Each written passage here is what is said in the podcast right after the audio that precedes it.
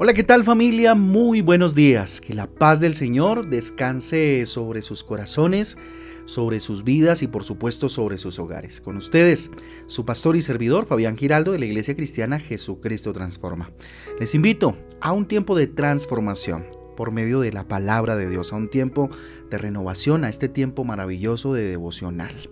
Hoy día de ayuno, día de ayuno les invito o Dios nos invita a que hoy tengamos un día de intimidad con Él donde podamos acercarnos de manera muy especial. Hoy siendo una fecha muy muy especial, 6 de abril. Hechos capítulo 23 entonces para el día de hoy, segunda de Samuel capítulo 14.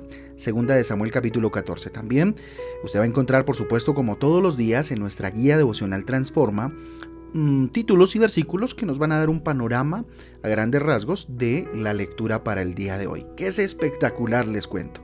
Hechos capítulo 23, entonces vayamos allá. Yo le invito a que usted abra su Biblia en Hechos capítulo 23 y nos encontramos con eh, un tiempo, o más bien una lectura, perdón, bien, bien interesante. Protección sin límites, título para hoy, Protección sin límites, Hechos, Hechos capítulo 23. Mire, la protección es una necesidad inherente del ser humano. Nacemos con eso. Desde que el hombre nace, lo primero que busca de su madre o de la persona que está pues ahí a, su lado, qué sé yo, es protección. ¿Sí? De eso no tenemos duda. Miren, los seres humanos siempre necesitamos sentirnos seguros. Siempre sentimos, necesitamos sentirnos respaldados por algo o por alguien. Muchas veces fíjese usted, de manera equivocada creemos hallarlo, no sé, en cosas como el trabajo, eh, el estudio, el dinero, o peor aún en una persona, ¿sí? Ya sea en esposo esposa, amigo, amigos, hijos, padres, bueno. Pero siempre terminamos decepcionados, ¿sí? Usted me dirá, pero ¿cómo así? Sí, porque jamás en el mundo ni en los seres humanos, pues podremos eh, encontrar la seguridad y la protección que definitivamente solo Dios nos puede dar, la cual pues por supuesto es ilimitada. Esa protección es sin límites, muy bien, entonces para poder obtener, digamos, esa, eh, la protección de Dios es necesario algo que nos enseña aquí Pablo, que es bien interesante, con estas calamidades que venía viviendo el pobre Pablo, ¿no? Pues eh, digo el pobre por, por darle un nombre, porque tampoco, pues, pero, pero él estaba, por supuesto, eh, sembrando para recoger en el cielo. Pero digamos que Pablo se, se, enfrentó a unas dificultades bien tenaces que en este capítulo observamos. Entonces, para obtener la protección de Dios es necesario, primero, andar bien delante de Dios. Andar bien delante de Dios, tener una buena relación con el Señor. Pregúntate hoy, ¿Cuál es esa relación que tú tienes con el rey? Mira lo que dice el versículo 1 del capítulo 23 del libro de Hechos. Entonces Pablo, mirando fijamente al concilio, dijo, varones hermanos, yo con toda buena conciencia he vivido delante de Dios hasta el día de hoy. Andaba en Dios, vivía delante de Dios y eso lo hacía tener la cabeza en alto ante el concilio, porque fue llevado ante el concilio y decirles lo que les dijo, ¿no? Con toda buena conciencia he vivido delante de Dios hasta el día de hoy. Entonces, para obtener la protección de Dios, yo debo andar en el Señor, estar con Él, vivir, eh, tener buena conciencia, ¿cierto? Segundo, estar dentro de los propósitos de Dios y confiar en Él. Qué importante es esto. Para yo estar bajo la protección, bajo la cobertura de Dios, debo estar dentro del de el, marco de su voluntad, dentro de su protección, dentro de sus propósitos más bien, ¿cierto? Y confiar en el Señor. El propósito de Dios eh, era llevar a Pablo a Roma, ese era el propósito de Dios y Pablo estaba en, en esa, en esa sintonía, ¿verdad? Versículo 11, mire lo que dice. A la noche siguiente se le presentó el Señor y le dijo, ten ánimo, Pablo, pues como has testificado de mí en Jerusalén, así es necesario que testifiques también en Roma. Ya tenía un propósito el Señor con él, eh, como Pablo tenía una relación eh, fluida con el Señor, pues escuchó esto de parte del rey. ¿Ah? Mire lo interesante, cuando emprendemos, mire, esto esto es muy parecido a, a lo que nos sucede en la vida. Y es que cuando emprendemos un proyecto, cuando emprendemos un objetivo o, un proceso, eh, ya sea en lo espiritual, ya sea en su vida normal, en lo secular, lo más normal es que se levanten personas en contra, ¿sí o no? Cuando usted empieza un proceso, ahí mismo empiezan a echarle, a echarle piedra. Cuando usted empieza a dar fruto con un proceso, con un proyecto, empiezan a echarle piedra. ¿Sí? Eso es normal. ¿sí? Mire lo que dice el versículo 12, el versículo 13. Venido el día, algunos de los judíos tramaron un complot, un complot, perdón, y se juntaron bajo maldición diciendo que no comerían ni beberían hasta que eh, se hubiese dado muerte a Pablo. Tremendo se juntaron para darle muerte a Pablo. Mire lo que dice el versículo 13. Eran más de 40 los que habían hecho esta conjuración. Esto fue con juramento y toda la cosa.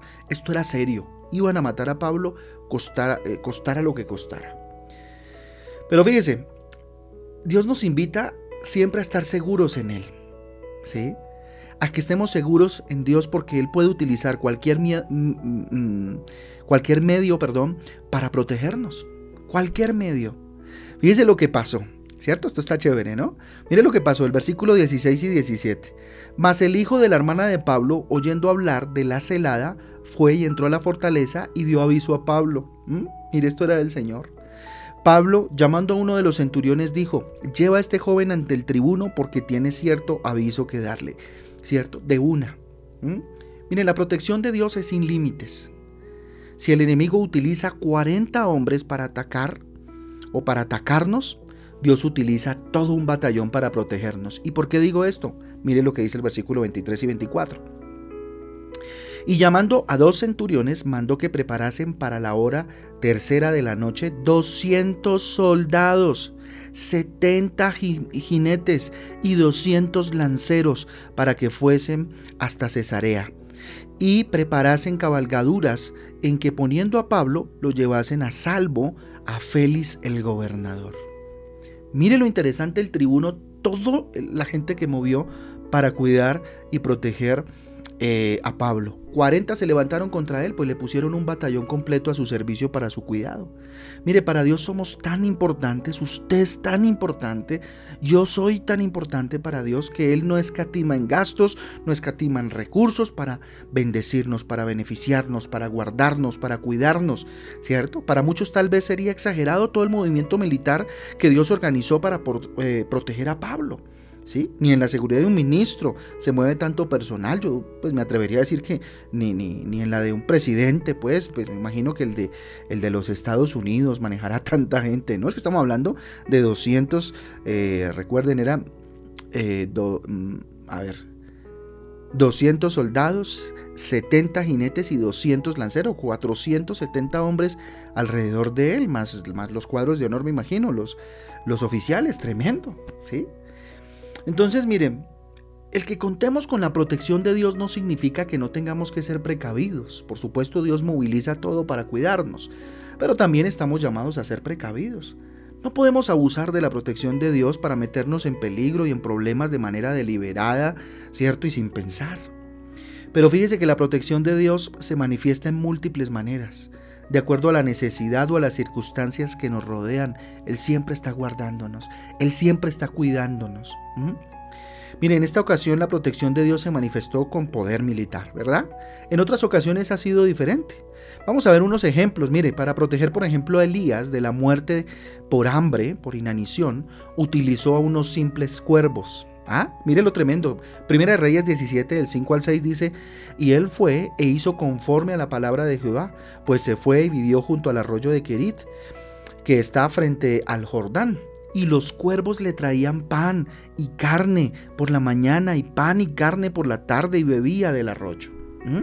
Mire lo que utilizó Dios.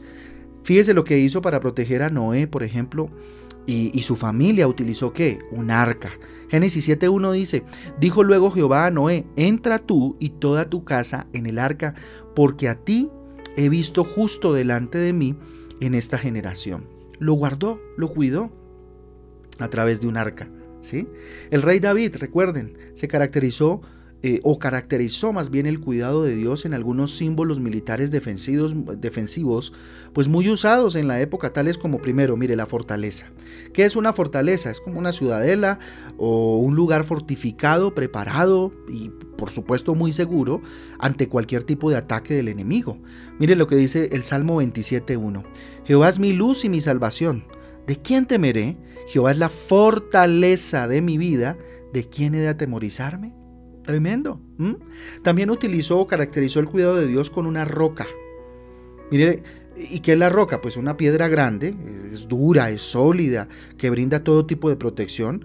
eh, a manera de parapeto, qué sé yo, contra las, eh, contra los eh, ataques enemigos, contra ¿sí? la amenaza enemiga. Mire lo que dice el Salmo 18.2. Jehová es mi roca. Jehová roca mía y castillo mío, mi libertador, Dios mío, fortaleza mía, en ti confiaré, mi escudo y mi fuerza y mi salvación, mi alto refugio. Aquí se las utilizó todas. ¿Sí? Entonces se utilizó como roca. Otro, otro, otra caracterización para, para, el cuidado de Dios lo hizo a través de escudo. ¿Sí? ¿Qué es el escudo? Un arma defensiva que cubría eh, o, que cubría al, al, soldado, ¿no? La cual pues portaba en el brazo izquierdo y protegía el cuerpo o parte de él, ¿cierto? Interponiéndose entre la vida del guerrero y el peligro que lo amenazaba. Salmos 3.3 eh, dice, por ejemplo, el Salmo 3.3 dice lo siguiente, Mas tú Jehová eres escudo alrededor de mí, mi gloria y el que levanta mi cabeza. Tremendo versículo, ¿verdad? También utilizó otra caracterización que fue el alto refugio. ¿Sí? ¿Qué es un alto refugio?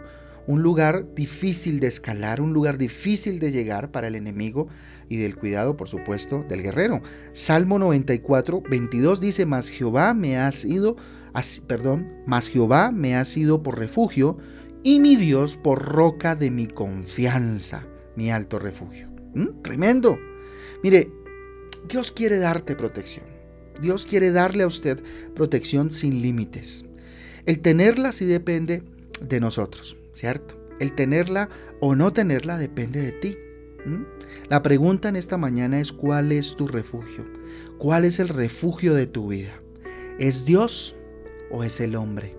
¿Es Dios o es el dinero que tengas en el bolsillo o en la cuenta bancaria? ¿Es Dios o ese trabajo del cual te vives quejando pero aún sigues ahí? ¿Cuál es tu refugio?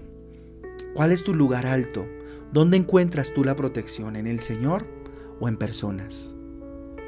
¿Mm? Vamos a orar, ¿qué les parece? Bendito Dios, te damos gracias por esta mañana, Señor. Gracias por tu mensaje maravilloso. Dígale, Señor, tú eres mi protección. Quiero andar bien delante de ti, mi Dios, para que tu protección sea total en mi vida. Dígale, hoy levanto mis manos al cielo, Señor, y te digo, Dios, quiero seguir tu propósito, tu voluntad, confiar en ti, bendito Dios. Para que de esa manera, bendito Dios, la cobertura y la protección tuya sea en mi vida. Padre, yo pongo delante de ti cada proyecto. Y ponga delante de Dios cada iniciativa que usted tenga, cada emprendimiento, que usted tenga en su vida. Dígale, ahí está, Señor. Muy posiblemente habrá gente que quiera, mm, Señor, eh, estropearlo, sabotearlo, Dios, pero yo confío en ti. Sé que cuando Dios tal vez algunos cuantos, como estos 40 Dios, quieran hacerme daño, tú levantarás un ejército completo para guardarme, Señor. Habrá todo un movimiento militar Señor, alrededor de mí. O tal vez habrá solamente unos cuervos alimentando, Señor, alimentándome de pan y de carne como lo hiciste, Señor, con el eh, profeta Papa Santo, con el profeta Elías. O tal vez me subirás en un arca para guardarme. Tú eres mi fortaleza, dile. Tú eres mi fortaleza, tú eres mi roca, Señor. Tú eres mi escudo, mi alto refugio, Señor. ¿A quién acudiré sino a ti, Dios? ¿A quién si los hombres me fallan? ¿A quién si el dinero se me acaba? ¿A quién, Señor, si del trabajo me expulsan? ¿A quién acudiré? Sino al Rey de Reyes, al Señor de Señores, al que es para siempre. Tú, mi Rey eterno, tú eres mi refugio, tú eres mi protección, tú eres mi Señor. A ti sea la gloria en este día, el cual, bendito Dios, lo ponemos delante de ti, Señor este día de ayuno, Dios, lo ponemos delante de tu presencia como un día apartado para ti. Lo consagramos, bendito Dios, para tu gloria y para tu honra y para la intimidad contigo. Bendito eres, Señor, es en el nombre de Jesús y en el poder del Espíritu Santo de Dios que te hemos orado en acción de gracia, Rey. Amén y amén. Amén amén familia del Devocional Transforma. Un abrazo para todos. Dios me les guarde, Dios me les bendiga. Recuerden que hoy no tenemos Transforma en casa. Nos vemos el viernes a las 6 de la tarde y a las 5 de la tarde el sábado en nuestra reunión familiar Transforma. Un abrazo para todos. Dios me les guarde, Dios me les bendiga. Les amamos. Chau, chau.